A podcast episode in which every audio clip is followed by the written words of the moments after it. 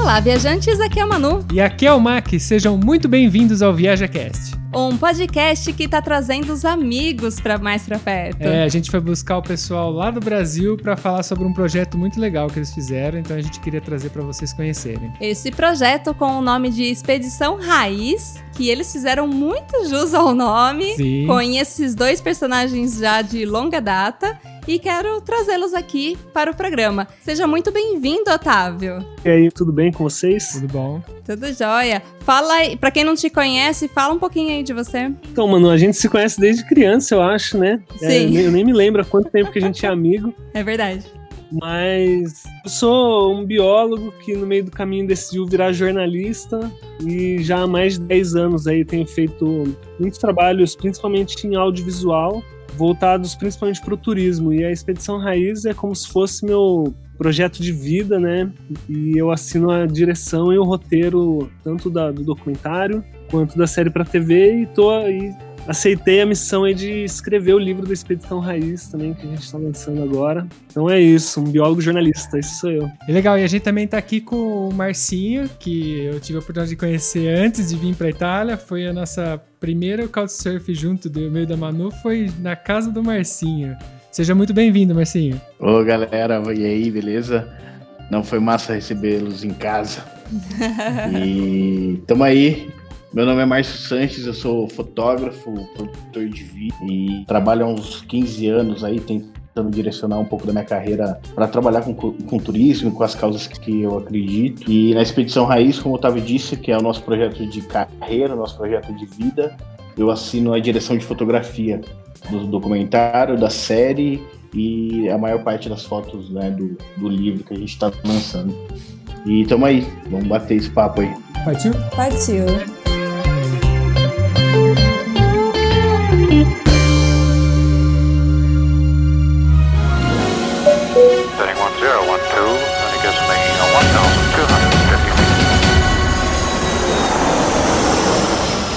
Viaja Cast.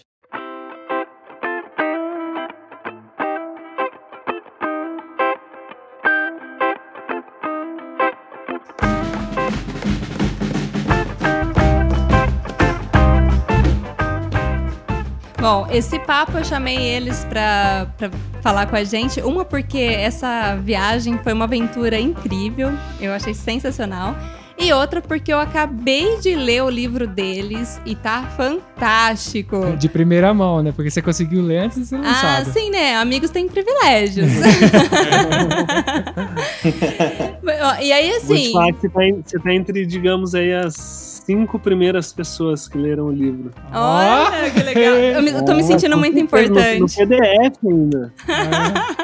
Eu tô me sentindo É. muito importante. E aí, esse livro que tá sendo lançado, é, acho que a gente tá aqui agora esse na semana do lançamento do livro, então eu acho que é a maior oportunidade de vocês adquirirem aí o livro, ajudando o projeto da galera e conhecendo essa história que vale muito a pena. Pra quem ainda tá meio perdido, eu gostaria que um de vocês me falasse um pouco o que, que é essa expedição raiz, afinal. Beleza, acho que eu posso, posso explicar. Manda ver. Cri, cri. É, eu vou começar a nomear, vou fazer igual a professora. É mais fácil. Otávio, fala aí. Fala aí, Otávio. Não, é porque assim, qual- qualquer um dos dois com certeza pode explicar, mas eu vou, vou pegar essa missão. Vai, eu faço outra pro Márcio. Beleza. A Expedição Raiz é. re- Resumindo, assim, se fosse para resumir em poucas frases, eu diria que a Expedição Raiz é um projeto jornalístico feito de forma completamente independente e que tinha uma pergunta pela frente que era tentar descobrir quais são as nossas raízes.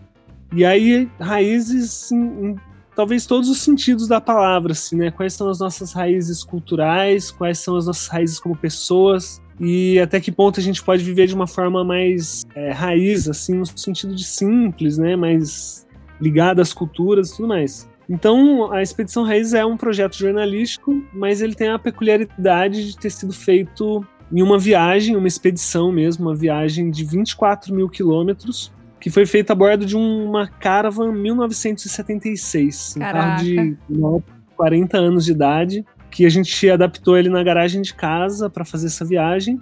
e se metemos para conhecer o Brasil, sabe? Pusemos tudo, a casa em cima da, do carro e saímos com um projeto na cabeça. E hoje a Expedição Raiz ela é esse projeto jornalístico, digamos até de sucesso, né? Porque a gente lançou um documentário que rodou o mundo nos festivais, né? A gente foi selecionado em oito ou nove festivais de cinema ao redor do mundo. Nosso, a gente conseguiu editar uma série para TV. Na verdade, o grande projeto que a gente tinha era fazer uma série para TV. Ela tá um ano e meio no ar já, em 12 episódios. Então, assim, tudo aquilo que a gente sonhou em entrevistar as pessoas para apresentar o Brasil tá lá na TV. A gente deu palestra para TED, a gente e agora estamos lançando o livro, né? Então, assim, é um projeto jornalístico super transmediático até, né? Porque ele passou por várias plataformas. E é isso, agora a gente está terminando a primeira fase e começando a pensar na segunda fase da Expedição Raiz, que é mundo afora. Que legal. Inclusive, a gente até assistiu o documentário Brasil Raiz no YouTube. Quem quiser Vou deixar o link aqui na lá. descrição do episódio, aí vocês vão poder ter acesso direto a esse- esses vídeos e todo o material que a gente tiver deles, a gente já vai deixar aqui na descrição para ficar bem fácil para vocês acessarem. Bom, o que eu li, caso eu esteja tendo alguma lembrança errada, vocês me corrijam. Mas vocês ficaram oito meses viajando, certo? Sim, mano, foram 240 dias. E inicialmente o nosso plano era viajar menos, o nosso plano era, era viajar 150 dias, de 130 a 150 dias. E, mas no primeiro destino a gente viu que isso ia ser impossível pela, pelo tempo que as coisas demoram para acontecer na estrada e pelo tempo que a gente precisava para captar todas as imagens que a gente tinha planejado e pelos problemas, né? A gente ficou um mês quebrado no meio dessa viagem, a gente ficou mais um mês sem dinheiro, parado. Então, esses foram os motivos que, que acabaram fazendo a gente rodar 240 dias, né? Cara, é muito interessante porque quando a gente planeja fazer uma viagem, a gente até prevê alguma coisa, mas os perrengues mesmo vão surgindo, né? E aí, um dos perrengues que eu li, que vocês tiveram, assim, do- acho que dos menores até, foi essa questão da autorização para gravar em alguns lugares. Eu não sabia que tinha que ter essa autorização para gravar e vocês tiveram que ficar esperando, né, no lugar para poder gravar, né? É, quem pode falar para mim? Vai, Otávio. Não, mano, é isso aí mesmo. Assim, basicamente, em qualquer área de reserva que você vai fazer algum trabalho audiovisual, você precisa solicitar um- uma autorização para fazer. E geralmente a autorização ela é concedida, mas é, É burocracia, né? eu acho até interessante que isso aconteça, sabe? As pessoas, os gestores dos parques ali, precisam saber quem entra, quem sai, o que está fazendo, né? É uma área de proteção ambiental. O problema é que eles burocratizam demais essa história, sabe? Então, assim, putz, você tem que entregar papel, protocolado, isso e aquilo. E ninguém facilita a situação. E assim, a gente só queria desde o princípio fazer jornalismo. O jornalismo, até onde eu sei, ele, ele vem para trazer informação, para trazer algo útil para a população, né? Diferentemente, por exemplo, de publicidade, que você pô, tá ganhando dinheiro com aquela imagem, né? A gente até hoje não ganha dinheiro com isso. Eu quero estender uma pergunta pro, pro Marcinho sobre até a questão de como foi depois dessa, dessa viagem, se mudou alguma coisa é, na questão de perspectiva de vocês quanto ao Brasil e quanto até a questão de- do significado raízes para vocês. Ah, mudou tudo, mano. A expedição, eh, por mais que ela tenha sido minuciosamente planejada, a gente não tinha muita expectativa no que a gente ia viver, na verdade. E tudo foi muito surpreendente, assim. A gente viveu coisas além das expectativas. E isso mudou tudo, né? Mudou a forma que a gente começou a encarar né, a nossa vida, a forma de viver, acredito. Uma viagem com qual possibilidade, né? E a Expedição Raiz foi uma, uma viagem muito intensa, né? Foram oito meses realmente que a gente estava em outro planeta, em outro mundo, mergulhado, Brasil afora, morando dentro de um carro e executando um trabalho, sonhando com um trabalho, sabe? Sonhando e vivendo. Então, é, muda tudo. Eu acho que, que todo mundo que viaja sabe o quanto uma viagem é transformadora. Sim, eu, eu sou louco para poder executar uma viagem de uma, de uma duração desse tamanho, assim, porque as viagens que eu fiz até hoje, eu tive a oportunidade de no máximo estender até um mês e pouquinho. E eu tenho vontade de. Conforme você vai viajando você vai alongando e distanciando cada vez mais, você vai entendendo que você precisa de muito tempo para fazer as coisas. Porque às vezes você tem a, a ideia que o negócio dá para fazer rápido, mas tem coisas que você tem que viver com calma, que você tem que participar, estar tá ali presente. Então eu, eu não vejo a hora de ter oportunidade. A gente tem um planejamento aqui de uma ideia, a gente chegar nesse ponto de catar e fazer uma, uma viagem com essa duração mais alongada, para poder curtir, viver cada momento, sabe? Eu acho isso, eu admiro, eu acho isso muito interessante. Não, e, eu acho ainda que cada numa viagem muito longa assim, cada fase da viagem é uma, um aprendizado também, sabe? Eu lembro muito durante a Expedição Raiz. Eu e Marcinho, a gente já tinha viajado muito a trabalho junto, a trabalho como amigo. E a gente já tinha viajado 32 dias juntos antes disso. Então, quando a gente estava na Expedição Raiz com 33 dias de expedição, a gente virou um pouco e falou assim: pô, é a nossa viagem mais longa, cara. Só que tava só no começo ainda. Imagina, 33 dias de viagem não tinha nem começado ainda. Não era nem metade. Não é? Então, assim, por, por muito tempo a gente ficou curtindo ainda esse começo da viagem que se estendeu até o centésimo dia, talvez, sabe? Quando a gente tava quebrando lá no Jalapão.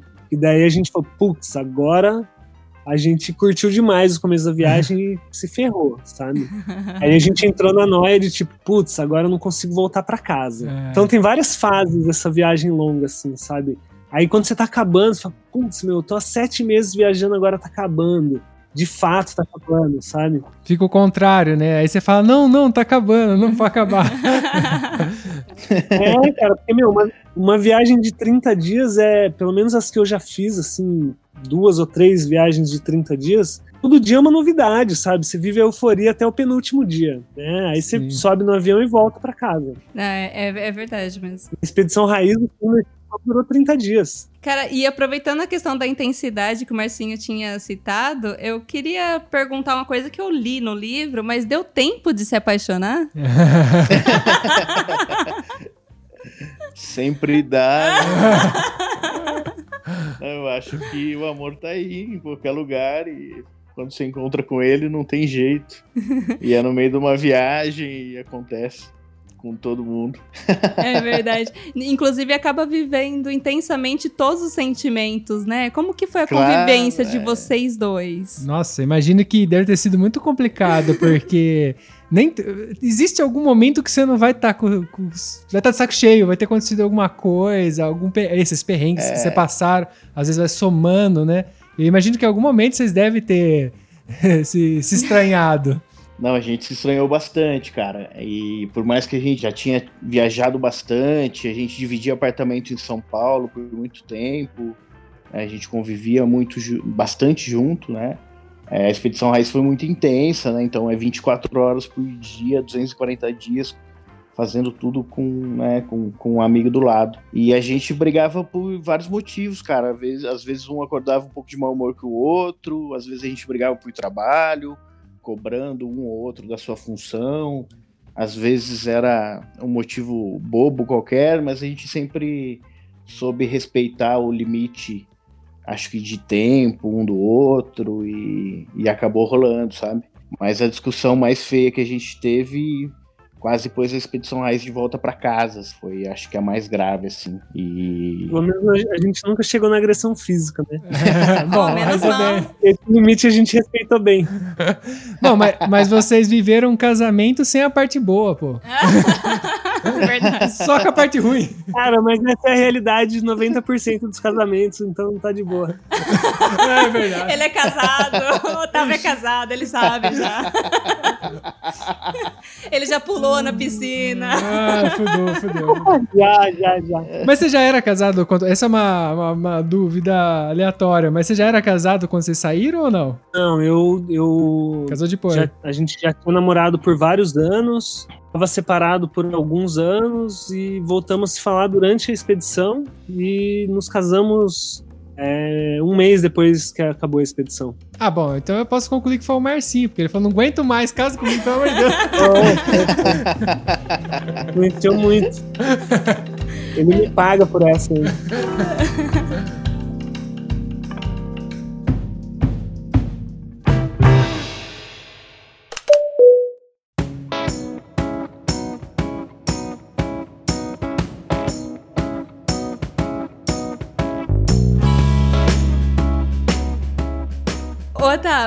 você conseguiu responder a pergunta que você mesmo fez no livro? De como manter os costumes, a cultura para não se perder no tempo? Porque quando a gente viaja para algum país muito diferente, a gente tem essa questão do choque cultural, que é onde a gente vê mesmo que existem outras culturas tão diferentes assim da, da, nossa ou do que da nossa bolha, né? E eu vejo esse esforço das pessoas do, por exemplo, aqui na Itália, é, para manter a cultura. Como que, que se faz para manter esses costumes? Porque assim, vocês foram para lugares remotos assim do, do país que eu nunca estive e eu vejo que é muito diferente. É, como que você vê o esforço dessas pessoas? Eu acho que é, é uma pergunta bem complexa, na real, Manu. Eu sei. Porque assim. é, é. Não, porque assim, eu, eu acho, primeiro, que uma vez que o turismo chega, já existe uma mistura de cultura, sabe? Não dá para manter uma cultura quando você sofre influência de outra. 100% original, sabe? Então, assim, beleza, o turismo chegou, ele vai trazer um aculturamento de maior ou menor grau. Aí eu acho que cabe ao tipo de turismo que é praticado determinar se esse grau de aculturamento vai ser muito grande. Então, tipo, você pega um turismo de massa. Então, tipo, você tá lá numa comunidade caiçara, constrói um resort e contrata todo mundo da comunidade para ser camareira e, e, sei lá, né, para trabalhar no seu resort. Acabou a cultura do lugar mesmo. Ninguém, daqui 10 anos ninguém vai saber pescar, ninguém vai saber fazer nada, né?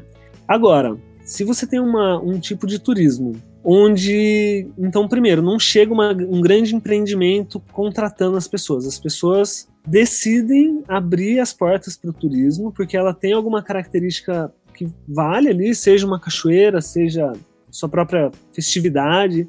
E a cultura dela é parte, inclusive, da experiência turística. Então, assim, a pessoa, quando ela vai para o quilombo, sei lá, vamos falar um quilombo do livro, assim, quilombo Mumbuca, lá no Jalapão. É, pô, a pessoa vai lá para escutar a história da dona doutora, para escutar a história das mulheres que produzem artesanato. Então, não é que você mantenha a cultura 100%, porque o próprio contato com o turista influencia. Né? Hoje eles têm celular, muitas coisas que acredito que o turismo antecipa a chegada. Você né? até falou de um índio que falava seis línguas, né? Sim. É, mas, mas, isso é uma piada, né? Porque eu vi. Você, lembra a eu vi. no livro? Eu vi. Fala seis línguas que ele falava. É, não, eu vou, agora eu vou contar a resposta. Né? É um índio que a gente conheceu num barco na Amazônia que fala seis línguas: é o português, o espanhol, o venezuelano, o colombiano, o argentino e o uruguaio. Ah, entendeu? Ah. pô, mas Ele o cara já. o cara já falou outras línguas, porra. É. Mas você entendeu a resposta? Não sei se eu fui muito longe, assim. Então, assim. Não, não, entendi sim. Eu entendi. É, é que é, complicado mesmo, né? Sim, total. Mas eu acredito muito que o turismo ele tem essa característica de quando é feito pela comunidade, quando existe esse empoderamento, pô, a comunidade ela se sente empoderada daquilo, da cultura, da dança, da culinária, de tudo. Ela se sente tão orgulhosa do que ela é que mantém a cultura dela, sabe? Eu acho que isso é fácil de perceber se você vai e visita uma comunidade que tem orgulho de quem ela é, sabe? Então acho que nesse sentido é, é isso, assim, a, a, preservação das raízes com o turismo está muito ligado a, a, isso, né? Essa valorização cultural da própria comunidade. Meu, que legal. E eu fiquei sabendo que vocês ganharam um apelido carinhoso durante a viagem. Foi. Por conta da, da aparência aí da galera. a gente ganhou mais de um, na real. Ah, mais é? de um, é. Conta aí pra gente. Não, mas a gente pode contar pouco. Ah, ok. Bom, é. Subentendido já. Não, dentre mendigo, Osama Bin Laden, né? Os Bin Laden. É, no Jalapão a gente era os Bin Laden.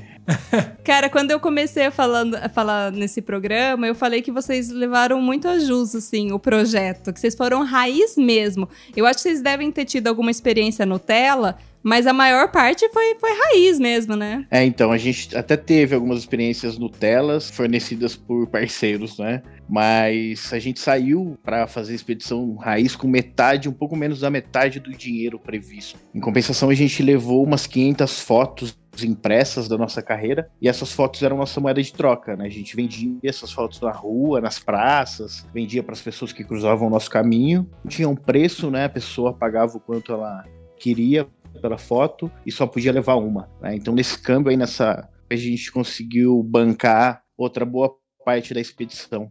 E como É. foi vender? Pô, vender foto foi uma experiência muito doida, viu? Muito doida. A gente começou quando a gente vendia de forma recreativa, porque a gente ainda tinha dinheiro e não precisava diretamente da, da grana dessas fotos, né? Então a gente estendia um pano ali na caravana, numa praça, numa festividade ou outra numa cidade e vendia algumas fotos. E do meio da viagem pra frente isso passou a ser isso ganha-pão, né? E então a venda como que vai? A gente vendia em bares, a gente vendia para qualquer pessoa que passasse pela rua. E é uma experiência muito, muito de estar ali numa situação entre aspas, quase que vulnerável, né? Apresentando o seu trabalho, né? Daquela, daquela maneira, desculpa aí incomodar sua noite, mas eu queria mostrar meu trabalho. né? Tô aqui viajando com um carro antigo, fazendo um projeto, e nisso a gente conseguiu vender fotos a 150 reais e fotos a 2 reais. Nossa. É.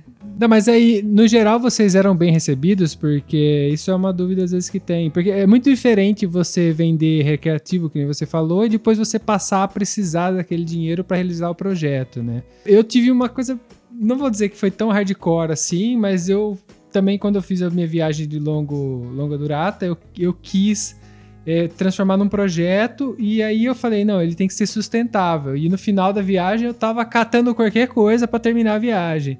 E é uma relação muito diferente, você acaba rompendo uma barreira muito louca, porque de repente você não tem mais vergonha, não tem mais limite, porque antes você fica, ah, não vou fazer isso, ah, não vou fazer aquilo, porque, né, ah, não tem necessidade. E chega uma hora que você rompe isso e aí qualquer coisa você tá vendendo pro, pro cara que tá caído no chão, ele está tentando vender para ele, sabe? Porque você rompe essa barreira. Eu acho que para vocês deve ter sido similar, alguma coisa assim. Pois é, cara, eu, eu acho que eu, que eu encarei ainda, ainda bem. O Otávio, eu acho que sofreu um pouco mais com isso. Então, então fala o sofredor, vai, fala aí, Otávio. É, não, pra mim foi difícil, meu. Foi difícil pra mim. Marcinho, eu, eu lembro do dia que o Marcinho ganhou o resto de comida, assim, de uma família, num restaurante, sabe? Tentando vender foto no almoço, na beira da praia, em São Luís do Maranhão. E eu tava super envergonhado, assim, eu não tava à vontade de passar de mês em mês e tal. O Marcinho falou: não, beleza, eu vou, eu vou fazer essa. Aí de repente cheguei ele com umas marmitas lá. Ó, ganhei, cara, ganhei essa comida aqui. Os caras não quiseram comprar, não quiseram comprar foto, mas perguntaram se eu queria o rango que tava na mesa, eu peguei. É, Comemos, sabe? Porra, isso é difícil, meu, é difícil. Mas é uma construção social que a gente tem, né? Porque no final das contas você ia acabar comprando. Não, cara, é ego, é puro ego. É, É, ego. Uhum. porque você ia acabar comprando, você ia pegar o dinheiro e muitas vezes você ia acabar comprando comida. E às vezes o ato da pessoa ter. Ah, a gente foi no reggae no dia seguinte. É, então. É. Não, é. O, inclusive, o, o capítulo que conta essa história no livro se chama Comida Tem. E é muito isso, sabe? É quebrar a barreira e adelante.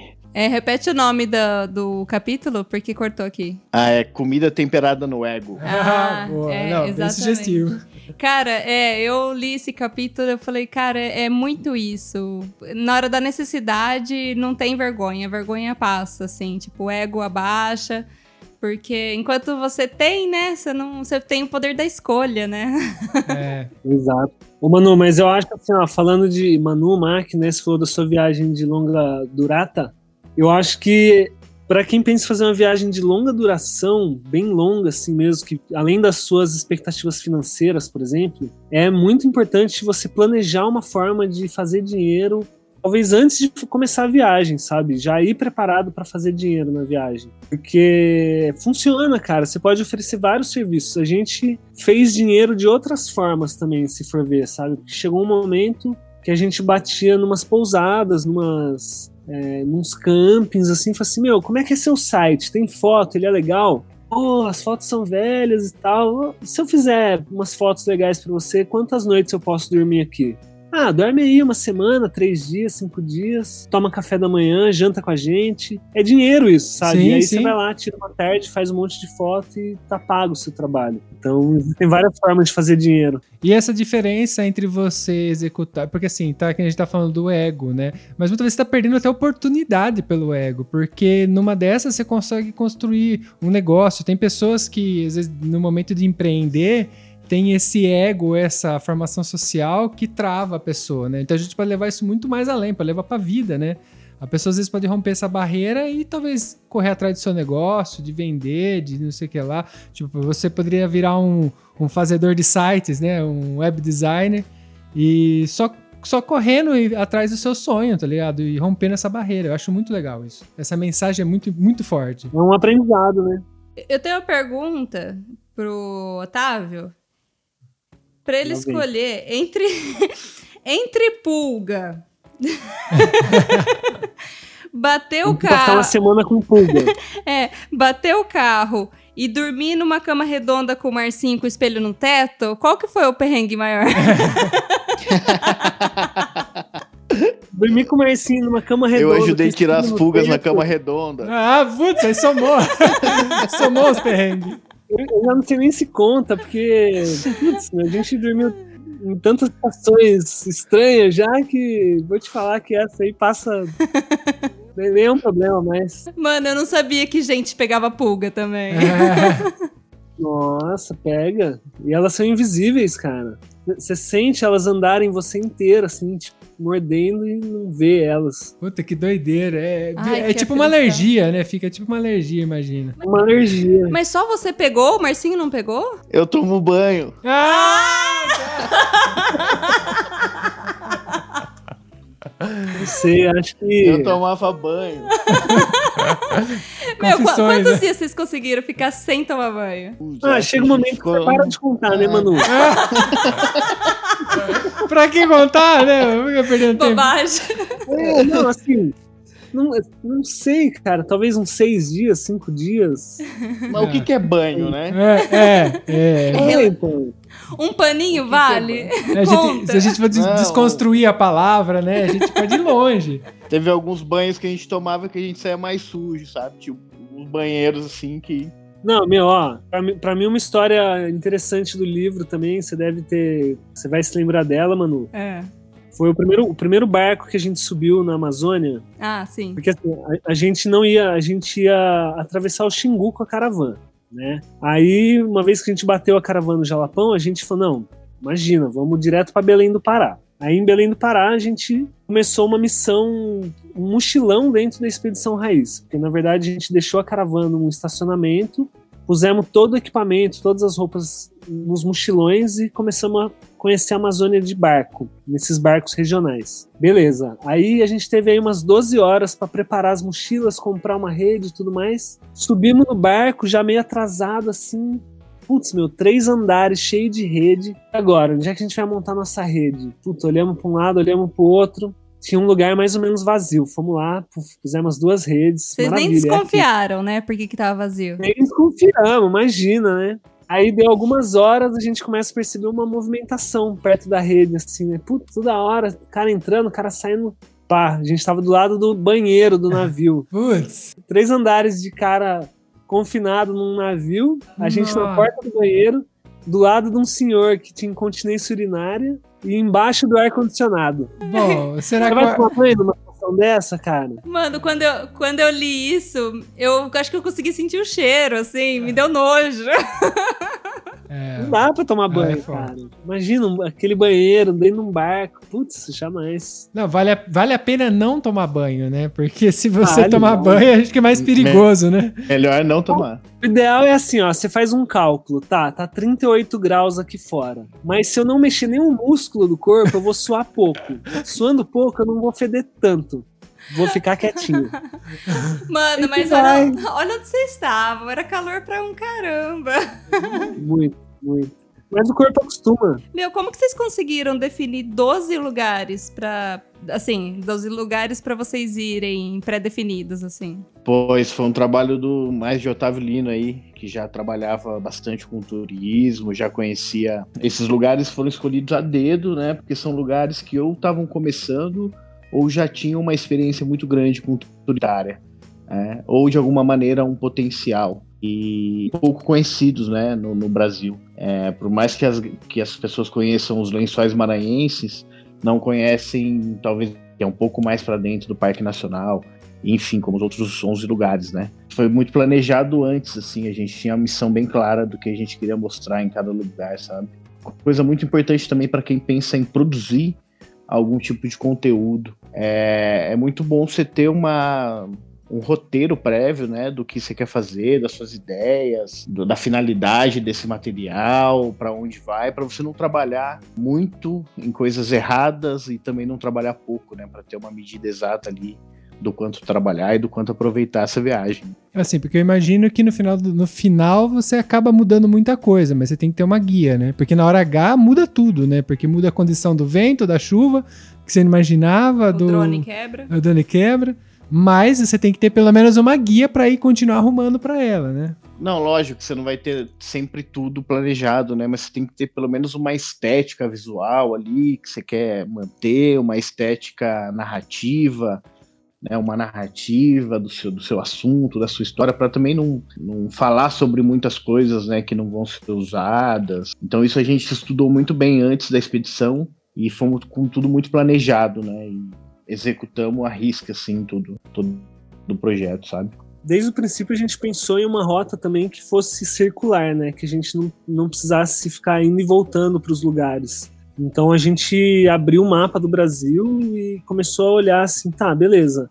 O que, que tem no sul? Aí a gente pôs várias opções no sul, várias opções no centro-oeste, norte, nordeste. E aí a gente veio traçando, tá, mas essa aqui tem essa cultura, que só tem aqui e essa paisagem que só tem aqui, tá? Então esse lugar não pode faltar.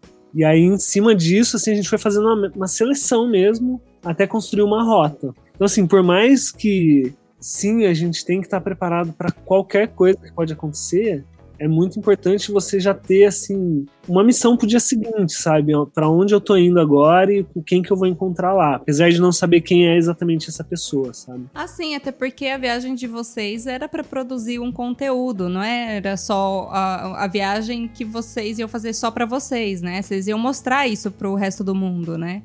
Então, por isso eu precisava dessa, desse planejamento. Essa direção, exatamente. A Manu até tem anotado aqui os 12 lugares para exemplificar, só para vocês terem uma ideia que são os 12 pontos referenciais, né? Meu, bom, eles começaram pelo Vale do Ribeira, que fica em São Paulo, né? Depois vocês foram para Parados da Serra, Pantanal, é, Chapada dos Veadeiros, Jalapão, Tapajós, Mamirauá, é, Lençóis Maranhenses, Cariri, Chapada Diamantina, Serra do Mantiqueira e Saco do Mangaguá. Meu, é. Eu não conheço nem metade. É. Eu dali também só conheço alguns pontos só, não conheço vixe, nem metade. Não, mas a ideia era essa, viu? A ideia era realmente.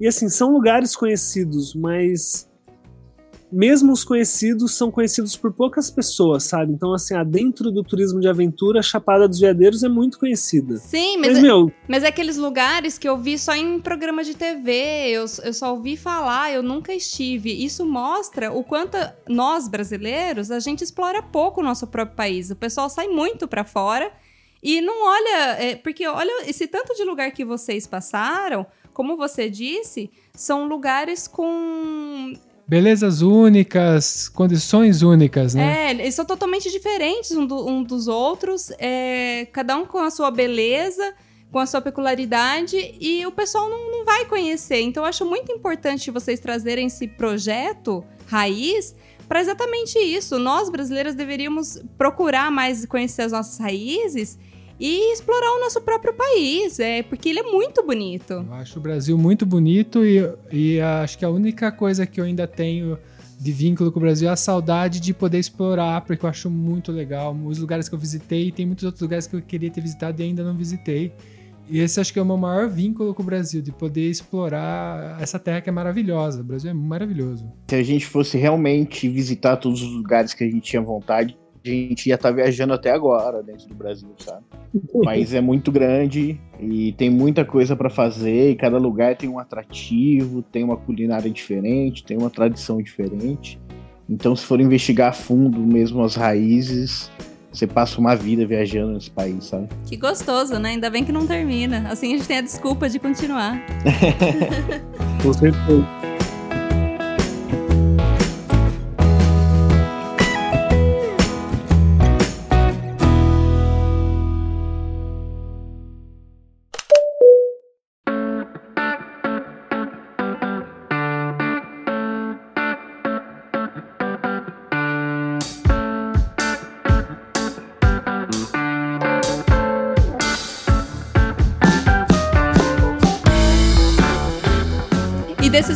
Que vocês foram, é, qual foi o lugar assim que. É, fica- acho que fica difícil falar qual que vocês gostaram mais, mas qual que impressionou mais cada um de vocês? Começa pelo Otávio e depois vai pelo Márcio. Essa pergunta é difícil mesmo, viu? Porque cada um tem sua maneira de impressionar, né? Uhum. Mas. Qual que vem na Olha, sua eu- mente em primeiro lugar, assim? Te que você tocou pensa de uma primeiro? forma diferente. Olha, o Puta, que eu vem, lembro- assim, o que bate no meu coração primeiro é o Cariri, é o sertão do Nordeste. E assim, eu não diria que é o lugar mais bonito, ainda que seja incrível de bonito, é muito bonito. Mas me tocou muito pelas pessoas, sabe? Pela vida das pessoas ali, pela por essa mistura daquele ambiente seco com aquelas pessoas tão receptivas, calorosas, sabe? Então, pra mim, foi muito impressionante o sertão da Paraíba, assim, e, e o sertão nordestino, digamos, mas o Cariri, que é o destino que representa eh, essa, essa- esse cenário, digamos assim. É, o povo nordestino tem essa fama mesmo, né? De ser, ter um coração maior que o corpo, né?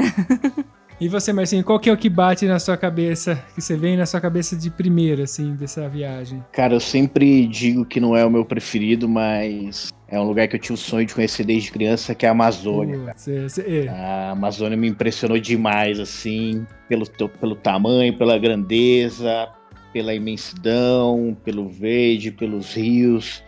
E era um lugar que eu via na TV desde pequeno, assim, sempre tive vontade de conhecer. E a experiência em si da, dentro da expedição Raiz na Amazônia foi muito doida, né? Então a gente estava ali numa viagem muito à parte, assim, muito só amazônica e foi muito doido, assim, no, no ápice da, da viagem. E para mim foi um lugar assim que que marcou demais, assim, voltaria para lá a qualquer momento, sabe? Cara, eu também tenho muita vontade de conhecer a Amazônia. A Amazônia também é o meu sonho de, de criança. Bom, a gente vai ter a oportunidade provavelmente de visitar algum dia e eu também tenho, quero muito conhecer. Eu tinha vontade de fazer a Transamazônica de moto. Não sei se eu ainda vou conseguir É, fazer um dia porque é muita loucura. Nada, tranquilo. É, mas na época, o que aconteceu? Quando eu, vol- quando eu voltei de viagem, eu voltei muito animado do Ushuaia. Aí eu falei, eu vou fazer a Transamazônica sozinho, porque eu tinha feito o Ushuaia sozinho. Só que sozinho talvez não seja a melhor ideia, entendeu? Porque é sempre bom ter alguém para poder contar, né? Se acontece o imprevisto, porque Sim, ima- sim. imagina, sei lá, na Transamazônica e te dá, sei lá, quebra-moto. Já era, você virou alimento de animal. não tem muito o que fazer, né? É, não, eu acho que a Amazônia é muito mais roots que a Patagônia, viu, cara? Não, sim. A Patagônia certeza. sempre vai passar alguém, a Amazônia não. Fora que as estradas são completamente diferentes, né? Eu fui para Ushuaia e tive muito, muito pouco é, off-road, muito pouco no meio do mato, mas agora ali, a, a pegar aquela parte que é mais perto do centro ali, praticamente é, não tem nada, né? É só estrada de terra. Aliás, eu gostaria de ressaltar aqui que o capítulo sobre a Amazônia foi o que mais me tocou, me deixou emocionada. É, porque o Otávio relata no livro. Eu não vou contar tudo, porque eu acho que eu tenho que trazer esse pessoal para ler esse livro, que é muito legal. Mas assim, só para resumir, ele descreve a Amazônia de uma forma que você não vê na TV. Então forma é, real, né? é uma forma real, você vendo como que as pessoas realmente vivem ali. E eu fiquei bastante emocionada, bastante tocada, porque eu falei, poxa, é, é aquele negócio, isso, isso a gente não mostra, né? Então, por isso que eu acho que é tão importante a gente viajar para ver com os nossos próprios olhos, né? Eu acho que a gente precisa duvidar um pouco das coisas e ver, com- comprovar com os nossos próprios olhos. E até para ser um pouco mais caridoso, entender um pouco mais a- as outras pessoas, né? Se, colocar, se pôr na pele do outro. Sim. Bom, eu, pra gente ajudar esse projeto, eu tô deixando o link aqui na descrição para você poder comprar o livro. Aí você pode encontrar, na verdade, toda a parte relacionada a essa conversa, a gente vai deixar aqui na descrição. Aí vai ter provavelmente o contato da galera aí. E eu acho que eu amo- a gente quer deixar um convite para você conhecer essa história. Porque ela tocou a gente, inclusive eles. gente- quando eu fui vir pra cá, quando a gente fez o Couchsurfing na casa do Marcinho, ele falou já sobre o projeto, né? Porque esse projeto já, já é ma- maturado, né? Já faz bastante tempo que eles estão fazendo as coisas. E nossa, eu fiquei super empolgado, eu tava loucaço. A hora que ele começou a contar, ele começou a mostrar um pouco do material que ele tinha ali, mas ele, não, ele tava separando ainda na época. E depois agora começou agora a sair os vídeos, o livro, e era uma das coisas que a gente tava esperando, a gente gosta muito. Então fica o recado aí pra vocês. É, muito obrigado a presença de vocês aqui. A gente adorou a conversa. É, Eu quero agradecer o Otávio. Po- Posso contar rapidinho como Mas- que é o livro em um minuto? Pode, claro, manda ver, claro, manda ver. você pode falar o que você quiser. É. O livro ele tá ficando muito bonito. Ele vai ser um livro. é, a capa dele foi pintada à mão por um artista são carlense aqui, uma pegada um pouco assim de literatura de cordel com estilogravura. E o livro tem mapas de todos os trechos da expedição, com informações ali de quanto que a gente gastava, quanto tempo que a gente demorava. E vão ser 48 48, 64 páginas de fotos coloridas, também só o que tem de melhor das- fotos da Expedição Raiz. E todas essas histórias aí que a gente veio puxando aí alguns, algumas delas, né, são muitas além dessas. Então assim, é um livro, o livro vai ter também os, os QR codes ali para quem quiser assistir os vídeos da Expedição Raiz que falam no livro. Então tá um livro muito legal, assim, a gente fez com muito carinho. Foram dois anos trabalhando para que ele saísse e a gente espera aí que não só ele possa apresentar um pouco melhor o Brasil, esses lugares, essas pessoas, mas também motivar as pessoas a realizarem seus próprios sonhos, seus próprios projetos, né? É, não necessariamente precisam ser ah, expedições raízes, mas as expedições de cada um, né? Então a gente quer também passar um pouco essa motivação de que o mais importante é se jogar no mundo e fazer, vale muito a pena. Então é isso, fica o convite para leitura. É isso aí, galera. É, além de tudo, a gente vai deixar também as redes sociais da galera, porque tem umas fotos incríveis, vídeos incríveis, então assim, vocês já podem já ter o gostinho do que espera no livro. É, livro é sempre uma delícia de ler, porque passa essa emoção, é, até mais do que a foto, eu acredito, eu particularmente tenho essa opinião.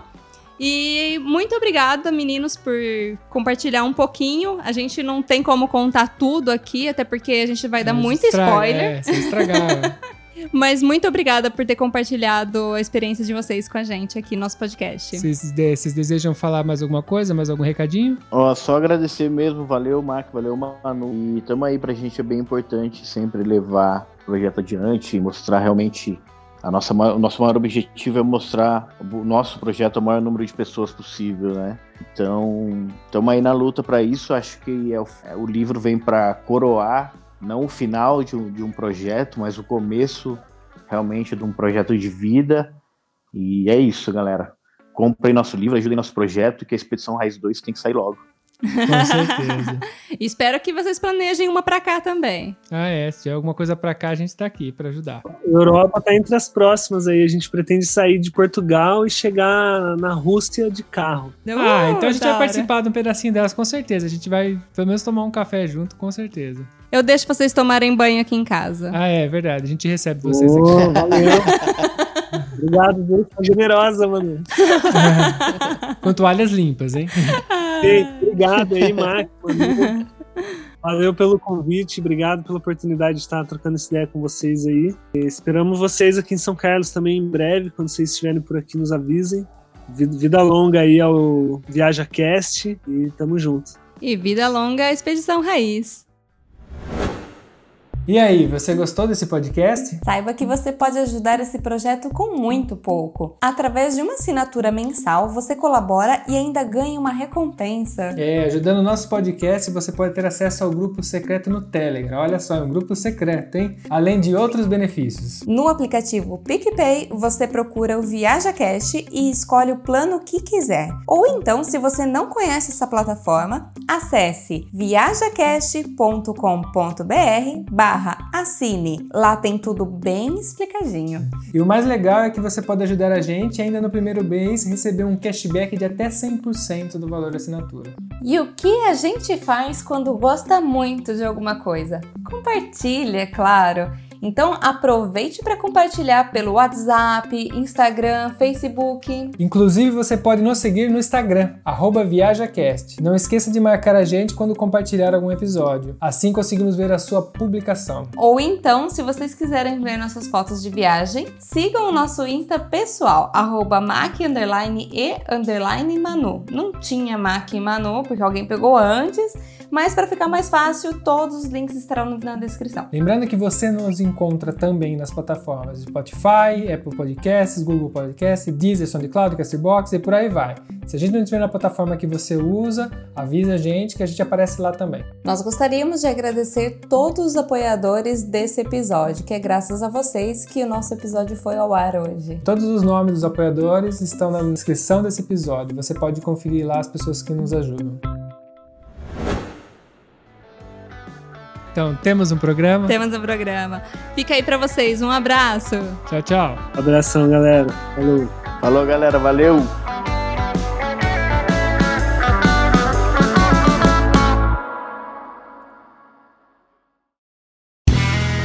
Este podcast foi editado por Play Áudios.